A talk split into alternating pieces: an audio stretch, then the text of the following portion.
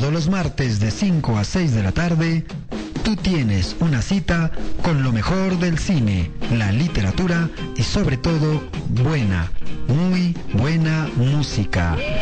Aculturados, con la conducción de Dante Rodríguez y Sergio Fugazzi.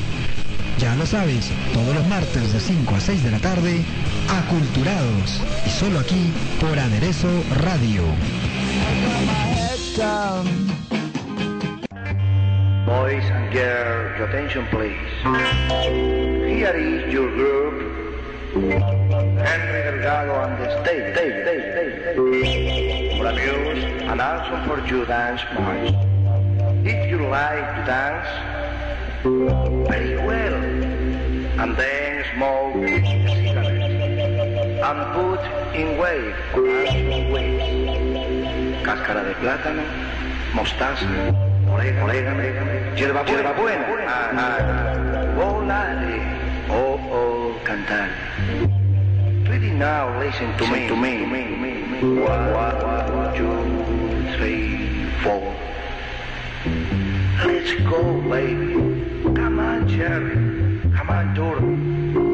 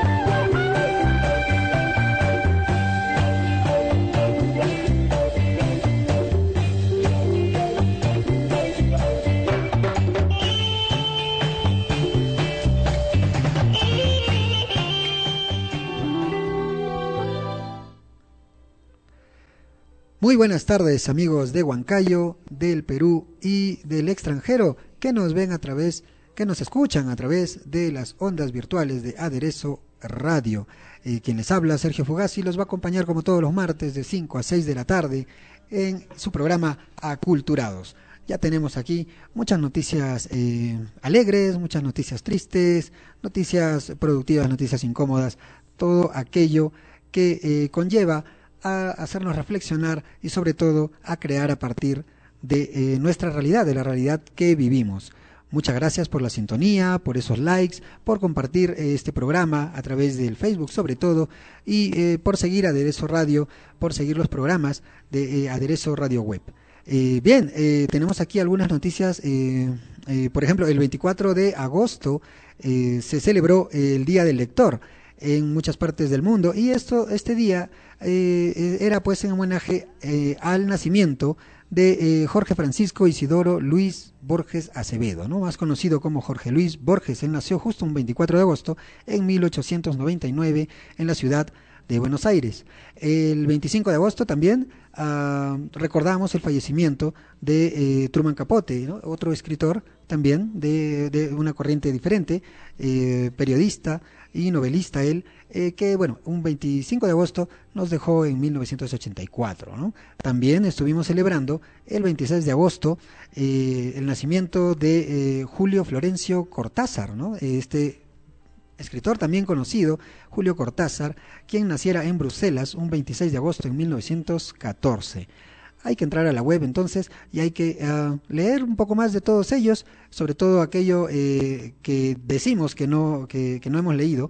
Bien, eh, hay también muchas noticias sobre todo de festivales, de festivales de poesía y de literatura alrededor del mundo y también aquí en Perú. ¿no? Eh, nos llega, por ejemplo, la noticia de que a partir del 7 de septiembre hasta el 9 eh, se va a celebrar el octavo Festival de Poesía en Chepén, la Perla del Norte. el Festival de Poesía de Chepén eh, tiene a bien pues juntar los esfuerzos de la Municipalidad de Chepén y del Ministerio de Cultura de la Libertad. ¿no? Qué importante es esto, ¿por qué no se puede hacer algo así en Huancayo? ¿Por qué la Municipalidad de Huancayo no se une con el Ministerio de Cultura y eh, generamos también otra feria más? ¿Por qué? Porque hay ferias en, en, muchas partes, también se va a... está eh, el quinto Festival de Internacional de Poesía en Chiapas, en México, eh, el Festival de la Católica, de, el Festival de la Feria del Libro de la Católica también ha empezado esta semana, por ejemplo, y entonces no podemos decir pues que no se puede, que no se puede sustentar eh, ferias ah, en todo el año, ¿no? Sobre todo en una ciudad como Huancayo que se jacta de ser la eh, ciudad de las ferias. Una noticia triste fue la partida hace poco nomás de mamá Angélica, ¿no? De Angélica Mendoza de Ascarza, una luchadora eh, una luchadora por la justicia, una defensora de eh, las personas eh, que tenían familiares desaparecidos y hasta, bueno, asesinados ¿no? en, en, esta época tan triste que nos tocó vivir durante la guerra civil interna que, que tuvimos. Mamá Angélica nos dejó y se fue un poco triste porque no pudo, no pudo cerciorarse de qué fue lo que le pasó a su hijo, ¿no? Ella perdió a su hijo Arquímedes, se lo arrebataron, en este caso fue, bueno, fue el ejército, eh, oficiales de, eh, de, los cabitos en Ayacucho, ¿no? Eh, prácticamente desaparecieron a Arquímedes, el hijo de mamá Angélica, y ella durante casi 28 años luchó, siempre estuvo detrás de cualquier, cualquier indicio, ¿no? Incluso, bueno, iba a ver las fosas que aparecían para saber si por ahí estaba su hijo, ella solo quería saber de él. Eh, mm, bueno, eh, ha fallecido ella, pero queda sobre todo su voluntad y su ejemplo. Ella no cejó nunca y luchó siempre porque se supiera la verdad y porque se hiciera justicia con los familiares desaparecidos de esta guerra, bueno, que, ha sido pues, ha tenido bajas eh, eh, en ambas partes, ¿no? sobre todo en las civiles más que en las militares. Así que eh, es una pena esta noticia. sobre Mamá Angélica. Espero que muchas otras, otras personas y otros colegas hayan tratado este tema por el trasfondo también, por el trasfondo de la Comisión de la Verdad, de este problema que todavía tenemos, ¿no? que, que, que nos, este, este, fantasma que todavía nos impide progresar y nos impide ver hacia el futuro con esperanza. Bien, eh, la semana pasada también la ministra, eh, perdón, la presidenta eh, Michelle Bachelet eh, había celebrado que en Chile se haya aprobado la ley de aborto terapéutico. Esta ley que es muy controversial aquí en Perú, bueno, no hemos podido aprobarla todavía. La ley del aborto terapéutico fue aprobada en Chile y no solo eso, también pues en Ecuador. En Ecuador también se, se aprobó la ley orgánica integral contra la violencia de género. Eh, este es otro tema que también es polémico en Perú, ¿no? En Ecuador muere una mujer cada tres días, se había asegurado, y por eso pues eh, queríamos detener la violencia. En este caso, el Congreso de Ecuador em, aprobó esta ley. Decían también que seis de cada diez mujeres han enfrentado cualquier tipo de violencia, no precisamente pues, este, em, eh, feminicidios, pero todos los tipos de violencia que sufre la mujer por su condición sobre todo, pues no, eran seis de cada diez mujeres en Ecuador. Qué, qué eh, grato es esto, escuchar que nuestros países vecinos están pues avanzando en materia de sociedad y de política, pero ¿qué pasa con el Perú? Nosotros eh, hace poco eh, también escuché la noticia de que un colectivo religioso, un colectivo mm, moral, eh, Padres en Acción, pa Padres en Acción creo que fue, había logrado anular eh, una disposición, un, acápite ahí de eh, la currícula educativa nacional, esta que justamente hablaba del enfoque de género, ¿no? Qué pena, qué pena que estemos retrocediendo en nuestro país y que en otros lugares, como en Chile, por ejemplo, se esté dando el ejemplo. Nadie se va a morir. van a haber muchas más personas que se van a beneficiar con estas leyes que las van a proteger y que les van a dar seguridad para su vida y, que, y que, ah, eh, que, sobre todo van a promover eh, una sana libertad. No quiere decir que se va a, se, se, está eh, promoviendo el libertinaje o, promoviendo el desbarajuste de la sociedad. No, para nada. Es más, incluso en Chile mismo, también eh, ahora mismo Bachelet está presentando una ley para aprobar los matrimonios eh, igualitarios, o sea, los matrimonios entre dos parejas del mismo sexo. Entonces, ¿qué pasó? Chile ya tiene dos leyes aprobadas y Ecuador tiene una, ¿no? Sobre la violencia de género, que no hemos podido aprobar. Nosotros también tuvimos ese, ese, ese pedido en el Congreso y sin embargo no se pudo aprobar. Ya sabemos pues que eh, la, la, eh, el Partido Naranja es uno de los opositores a estas leyes que, eh, bueno, traerían mucho más desarrollo y más tranquilidad, sobre todo a la sociedad.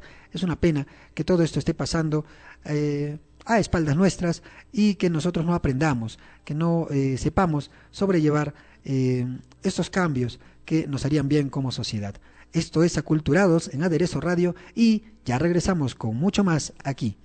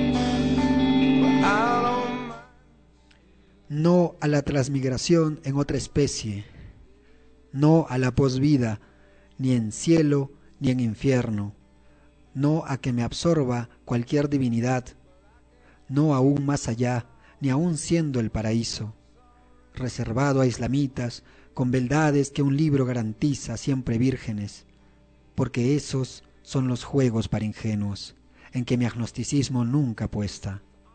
Mi envite es al no ser, a lo seguro, rechaza otro existir tras consumida mi ración de este guiso indigerible. Otra vez no, una vez ya es demasiado. Florecimiento de cadáveres, un tren viaja en el horizonte, un río arropa los cuerpos, los árboles protegen a las niñas y niños huérfanos. Cada treinta y cinco minutos escribo una carta de despedida bajo el seudónimo de un asesino. La luna brilla espléndidamente roja en una avenida lateral a mis pasos. Florecen cadáveres en las esquinas de los barrios rocosos.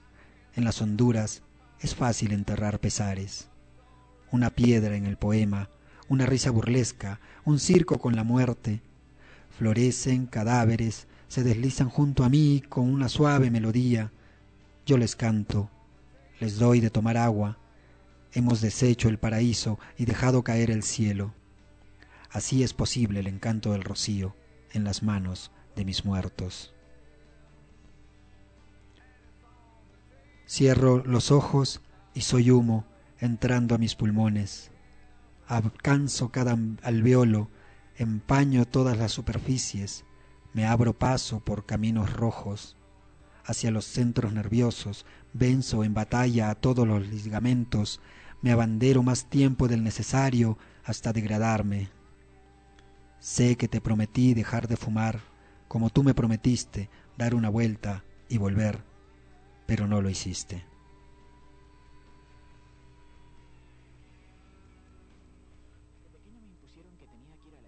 y hacer lo que me dijeran los profesores sin rechistar, que estudiara, que tenía que sacar buenas notas y conseguir un título si quería ser alguien en la vida. Pero si se supone que la escuela te prepara para tu vida adulta, creo que hablo en nombre de muchos cuando digo que se olvidaron de enseñarme las cosas más importantes de la vida.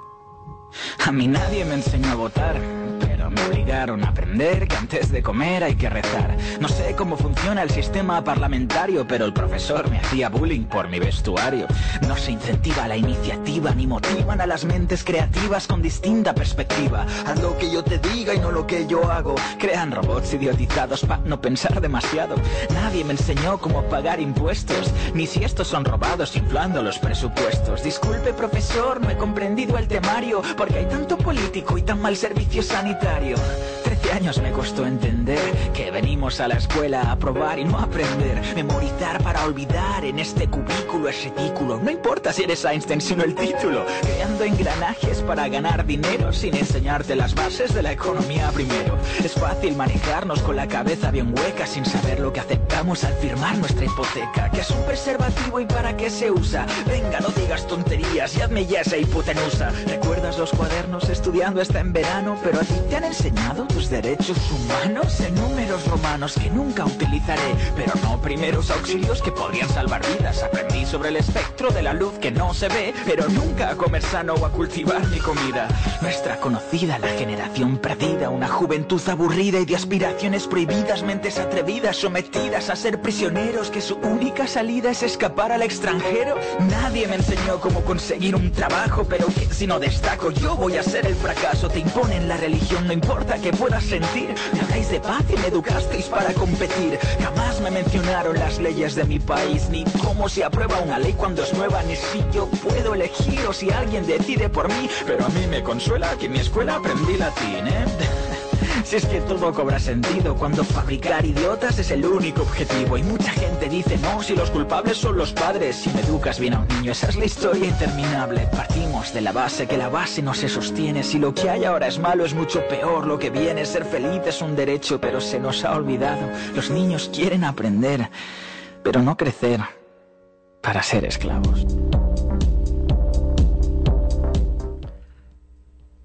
Ya estamos de vuelta aquí en Aculturados, tu programa eh, de todos los martes de 5 a 6 de la tarde a través de Aderezo Radio. Sergio Fuegasi sigue contigo entonces comentándote las noticias de actualidad, sobre todo en los campos del cine, la literatura y acompañados de buena música. Eh, vamos a entrar al campo de la literatura. acabamos de escuchar algunos poemas ahí ah, recogidos por nosotros, rescatados para... Eh, eh, compartirlos con ustedes a través del programa. Eh, bien, la noticia que dio la vuelta al mundo eh, la semana pasada ha sido la de, bueno, un boom, un boom en Twitter del escritor, bueno, no, no es escritor, no era escritor en realidad, era un dibujante de cómics, Manuel Bartual. Manuel Bartual, un español que ahora es considerado, bueno, malamente el Stephen King de Twitter, ¿no? Eh, ¿Qué había hecho este dibujante? Pues había empezado una especie de historia a través de sus tweets que compartían pues gente eh, de diversas partes del mundo eh, y, que hicieron que él se convierta en trend topic, ¿no? Que todo el mundo le comience a seguir a través del Twitter. ¿Qué decía su primer tweet? Este tweet que se convirtió en eh, uno de los de ahora más famosos eh, de la historia. Decía, ando de vacaciones desde hace un par de días en un hotel cerca de la playa. Iba todo bien hasta que han comenzado a suceder cosas raras. Uh, cosas raras. Sí, bueno, así arrancaba él lo que se ha llamado pues una novela de terror en Twitter. La gente comenzó a seguirlo, pero eh, vamos a decir las cosas claras, en realidad esto era solamente un, lo que yo llamo un engañamuchachos. Eh, la historia no tenía sustento, no tenía sustancia. Eh, era una historia más, era como cualquiera de estos libros de terror que salen ahora último, pues, ¿no? Y que son eh, em, publicados y promocionados por todo el Perú y la gente lo compra y lo meten al plan lector y todo. Pues eso fue también lo que sucedió con esta novela en Twitter que había hecho, pues, Manuel Bartual durante siete días. Subió eh, sus seguidores de 17 mil a casi 400 mil, o sea, 300 mil seguidores durante 7 días solamente por escribir, bueno, en este caso, cualquier tontería, ¿no? Eh, pero ha marcado un hito, eso sí, ha marcado un hito y en este, lo que hemos visto es que se le ha comparado no solo con Stephen King, sino también con David Lynch y hasta con el mismísimo Orson Welles. ¿Qué, qué, bueno, no sé qué, qué está pasando con, con la sociedad, eh, eh, sobre todo con, con, con el, eh, bueno, los medios, que le dan, le dan mucha cabida a este tipo de cosas que son solamente efímeras, ¿no? No, no, no, nadie se va a acordar tampoco de este señor, salvo por el récord que ha mantenido durante siete días, en el que todo el mundo lo ha seguido para nada, pues, ¿no? Esta novela, por ejemplo, tenía un, por ahí una parte que sí, me, eh, bueno, no, eh, no, la, no la he este, compartido acá, pero decía, ¿no?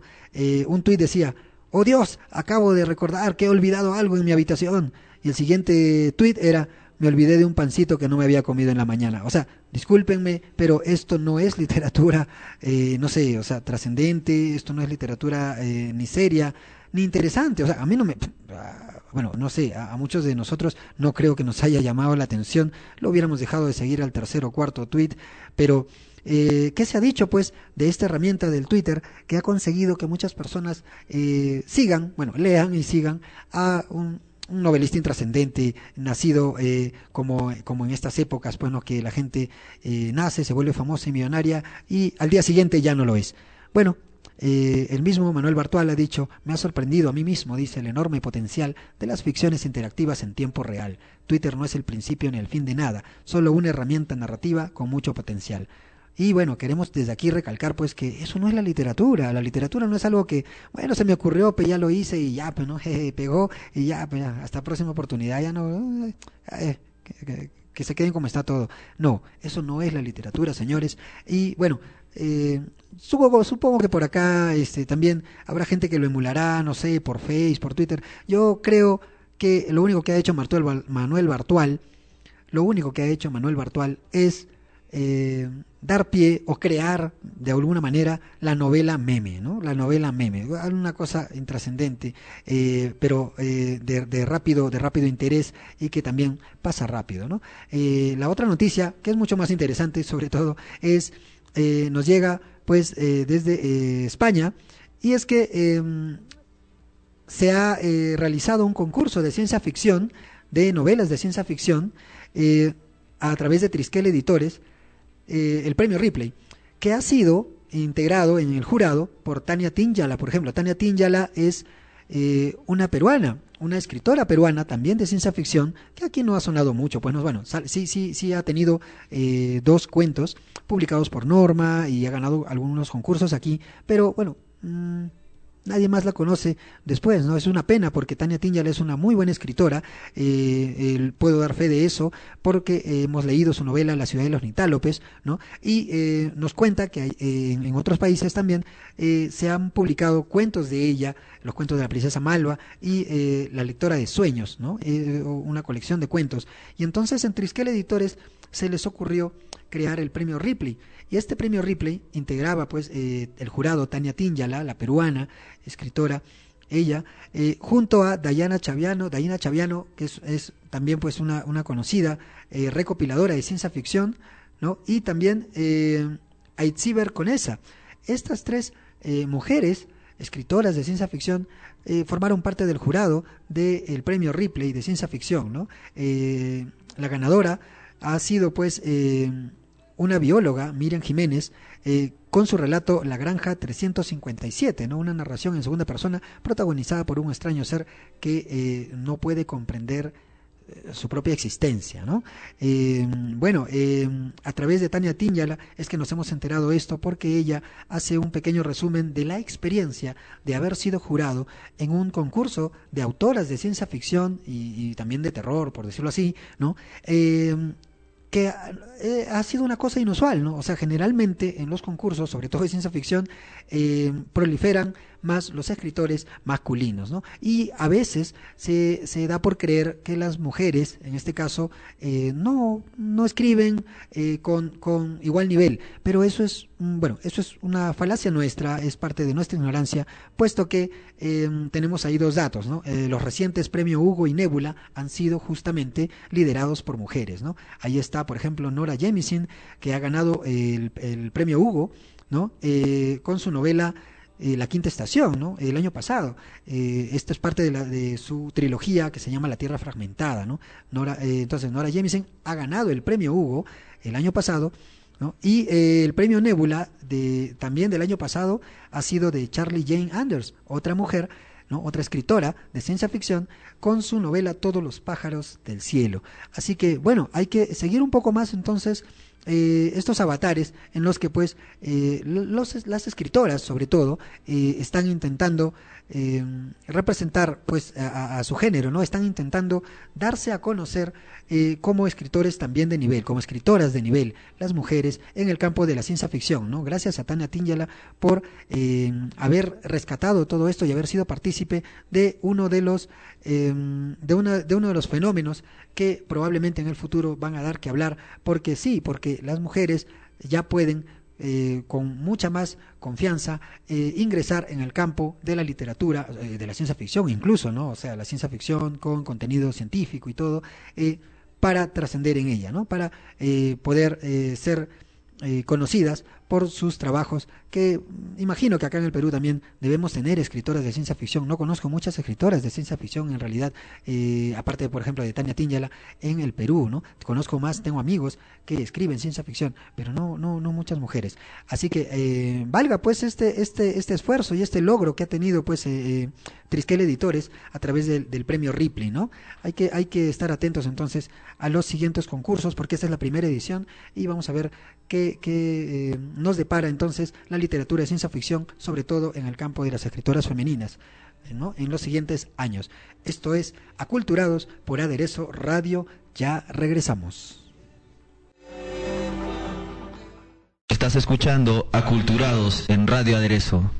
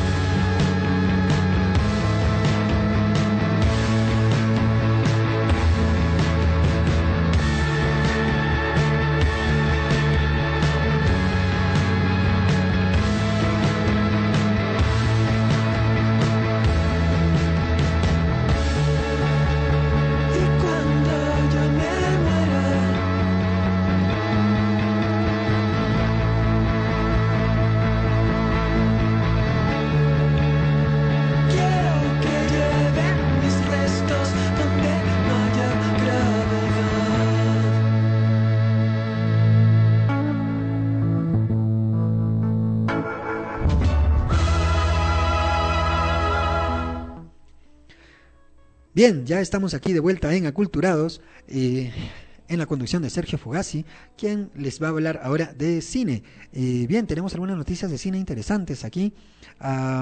Ya empieza, por ejemplo, la cuarta temporada de Black Mirror.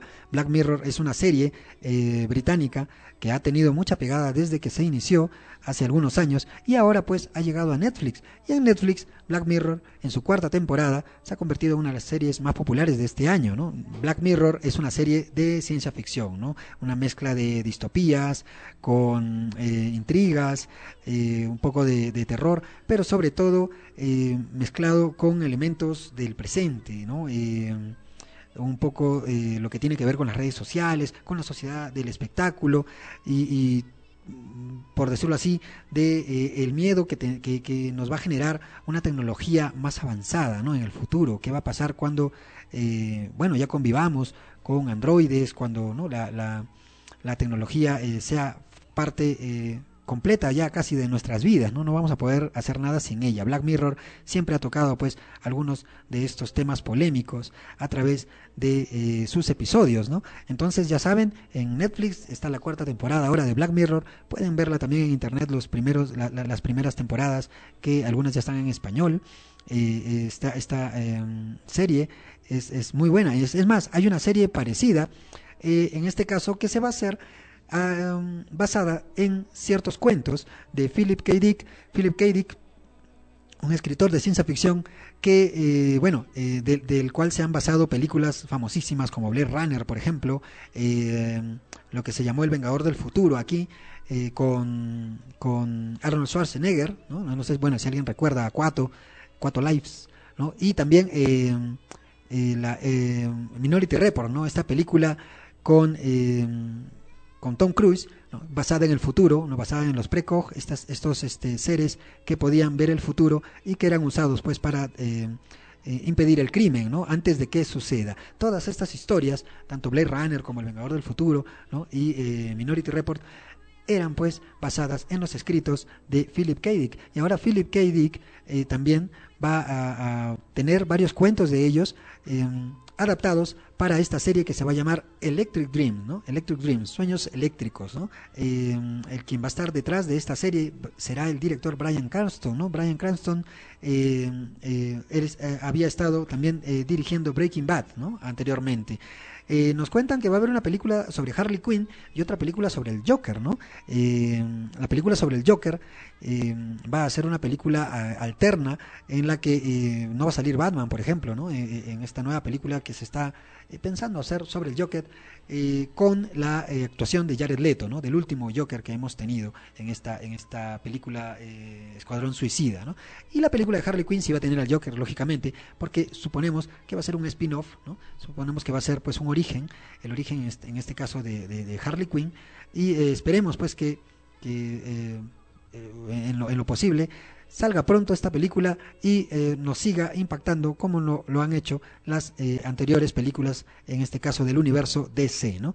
Escuadrón Suicida, bueno, que también ha tenido sus, sus, sus, críticas malas, y bueno, alguna película del Joker eh, sería interesante, ¿no? Eh, ver el origen del Joker que no se ha visto desde, desde la época de los eh, 90, ¿no? Con Tim Burton, ¿no? Bien, hay una película también que nos ha llamado mucho la atención y es una película venezolana eh, que se ha convertido en, una película ya símbolo de lo que vendría a ser la comunidad transgénero en Venezuela, ¿no? Tamara Adrián es una película que ha llegado a nosotros porque está nominada al Oscar, ¿no? O sea, va a ser nominada, perdón, va a ser nominada al Oscar, eh, se va a presentar este fin de semana, que, eh, ¿no? Por, ahí se va a presentar este fin de semana eh, a los premios Oscar y a ver si, si queda seleccionada, pues no es una película venezolana, en este caso, que trata del tema transgénero, ¿no? Um, un profesor que revela su, su, verdadera identidad, en este caso un profesor de, de, una universidad, y todo lo que conlleva, pues no, está, ojo, que está basada en hechos reales en realidad, ¿no? Esta historia está basada en hechos reales y eh, ha tenido, ha tenido eh, mucha, eh, mucha, muy buena acogida y también se está presentando para los Globos de Oro, ¿no? Esperemos pues que consiga, no precisamente los premios, sino que consiga mayor mayor trascendencia y mayor interés por parte de la crítica internacional, ¿no? Y que llegue también por aquí a nuestras salas. Eso sería muy interesante. Ah, em, en el futuro vamos a ver pues si eh, logra hacer esta película Tamara Adrián eh, nominada al Oscar y si llega a representar pues a Latinoamérica, ¿no? En este caso eh, para esta, este galardón del que todos esperamos siempre, ¿no? Con muy buenos resultados para Latinoamérica. Bien, ya regresamos aquí en Aculturados por Aderezo Radio. Estás escuchando Aculturados en Radio Aderezo. Me siento tan sola,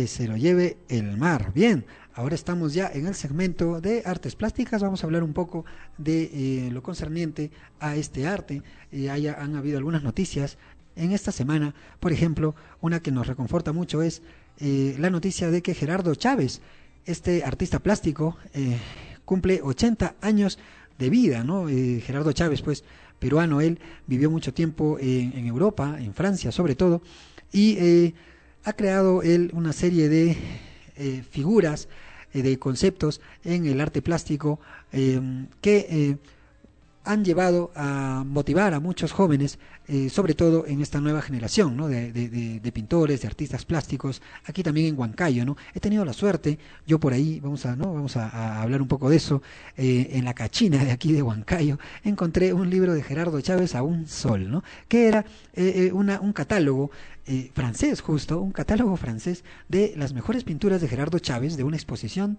que, que él mantuviera eh, en Francia, en Europa, ¿no? Durante algunos años, y lo encontré aquí en la Cachina, a un sol. ¿no? Eh, entonces, bueno, Gerardo Chávez, un, artista plástico eh, al que admirábamos bastante aquí en el programa, cumple 80 años de vida y eh, se va a presentar justamente una exposición que se llama Chávez 80, ¿no? Gracias al Ministerio de Cultura de, Lima, ¿no?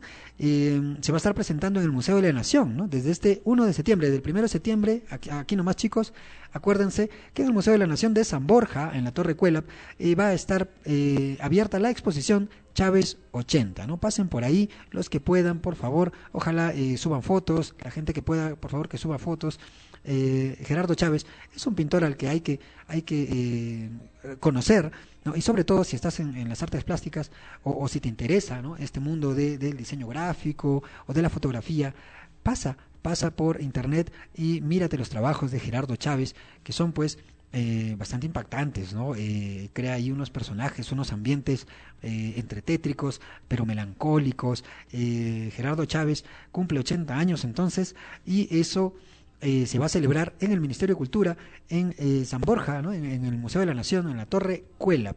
También van a haber esculturas, me dicen, van a haber esculturas, pinturas, dibujos, dibujos de, de sus acciones, acciones creativas, ¿no? Eh, bocetos de él eh, y esculturas eh, que tienen mayor, eh, tienen mayor este, manifestación de lo que es el yute y la madera, ¿no? Y tierras, ¿no? Interesante, ¿no? Gerardo Chávez, entonces, eh, 80 años está cumpliendo él y se le está haciendo una exposición. Ojalá eh, vaya mucha mucha más gente, ¿no?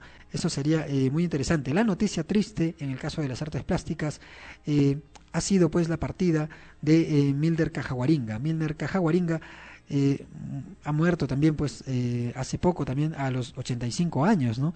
Pocos meses después de haber recibido la medalla de honor Daniel Hernández de parte de la Escuela Superior de Bellas Artes aquí en el Perú, ¿no? Bueno, Cajaguaringa eh, ha fallecido y eh, incluso era era también este contemporáneo de Gerardo Chávez eh, de, de, de- Tilsa Suchilla. Eh, y otros magníficos pintores peruanos qué, qué, qué pena pues no hay que también entonces recordar a Milner Cajaguaringa, eh, buscar sus obras y por ahí, bueno, habrá que rescatarlas, ¿no? Eh, en algunos medios, compartirlas sobre todo y dar a conocer a los jóvenes y a los niños los trabajos de estos grandes artistas plásticos, uno que nos ha dejado, Milner Cajaguaringa, y otro que eh, se mantiene aún con vida y es, es parte de su obra, ¿no? Él, él, él representa eh, toda una época, eh, to- toda un- un- una cultura creada pues en esta transición entre Europa y su tierra natal, el Perú, ¿no? Gerardo Chávez. Bien, esto ha sido todo por hoy aquí en Aculturados. Agradecemos mucho eh, su sintonía. Eh, los esperamos el próximo martes. Sergio Fugasi se despide de ustedes y los invita a seguir escuchando Aderezo Radio porque tenemos eh, diversos contenidos y programas también igual de interesantes y novedosos aquí pues en Aderezo Radio Web. Síganos a través de sus celulares, por favor, eh, los, le agradecemos bastante la sintonía. Los esperamos entonces el próximo martes con más noticias sobre el arte, la cultura, la sociedad, la educación y todo aquello que eh, nos hace ser humanos. Muchísimas gracias. Eso es todo por hoy. Muy buenas tardes.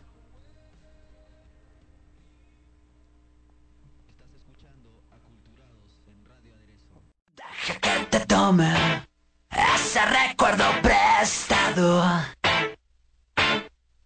Deja que lo cuente yo como si ya fuera mío.